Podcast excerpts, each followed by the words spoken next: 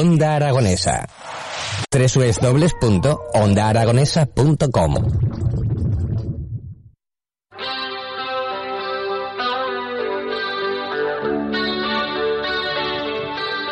11 y 15 minutos de la mañana y tengo que decirles que se ha puesto ya a la venta, acaba de salir, una novela de esas que cuando eh, lees el título, ves la portada y lees un poquito de qué va, apetece mucho leerla. Estoy hablando de una novela que lleva por título También llueve en verano y su autora, Sara Ballarín, es eh, una ostense que tengo al otro lado del teléfono. ¿Cómo estás, Sara? Hola, muy buenos días. Buenos días. Felicidades, eh, primero que nada, por este, este trabajo que, como bien digo, eh, leyendo un poquito de qué va esto, apetece mucho meterte dentro de la historia, ¿no? Muchísimas gracias y espero que, que a los lectores les pase lo mismo.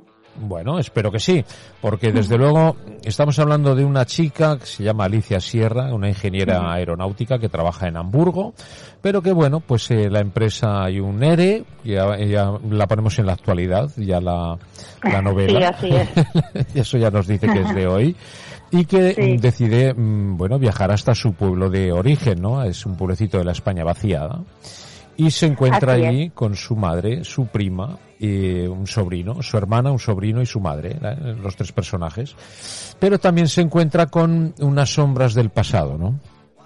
Así es. Eh, Alicia, como bien dices, la, la protagonista de la novela es una chica que nace y crece en un pueblo eh, indefinido, inventado, eh, del, Pi- pero del Pirineo aragonés, eh, y que por desgracia durante sus años de infancia y de adolescencia sufre cierto acoso escolar que hacen que cuando pues eh, llega el momento de ir a la universidad y de labrarse un futuro quiera hacerlo lo más lejos posible de ese pueblo y de todos los, los malos recuerdos que van anexos a él.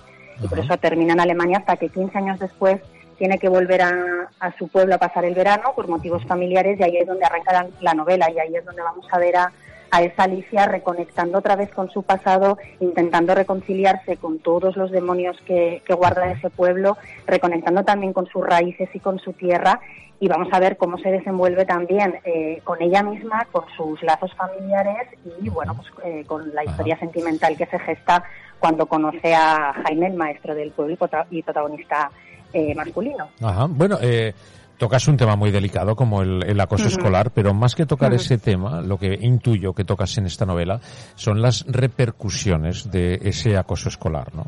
Exactamente.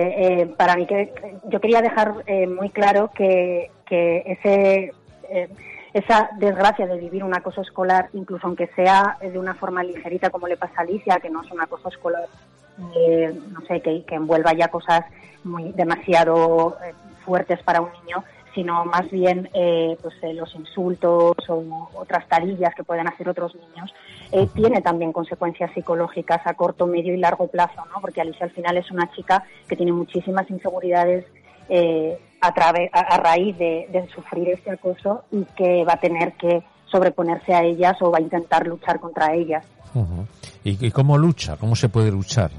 ¿Tienes la, tienes la, la llave para, para ese Pues, problema? ojalá, ojalá la tuviera, eh, pero bueno, en el caso de Alicia ella va desgranando a lo largo de la novela pues todo el proceso que le ha llevado, eh, no solo cuando, cuando vuelve a su tierra, sino durante todos esos años en los que incluso ha necesitado ayuda eh, profesional para sobrellevar todo lo que, lo que llevaba encima y cómo se va, eh, ella al final lo que, lo que intenta hacer es enfrentarse cara a cara con esos demonios, porque de hecho cuando vuelve a su tierra eh, se encuentra con, con los que le acosaban en el colegio cara a cara. Entonces, para ella va a ser como un antes y un después el, el ponerle cara, el ponerle, eh, digamos, lucha eh, física a, a, a todos esos malos recuerdos. El trabajo de documentación en esta novela eh, entiendo que habrá sido, eh, bueno, con psicólogos, eh, ¿no? Habrás tenido que hablar mucho con psicólogos y, y pedir opinión, ¿no? Y pedir, eh, no sé, un poco orientación a la hora de poder escribir la historia de, de Alicia, ¿no?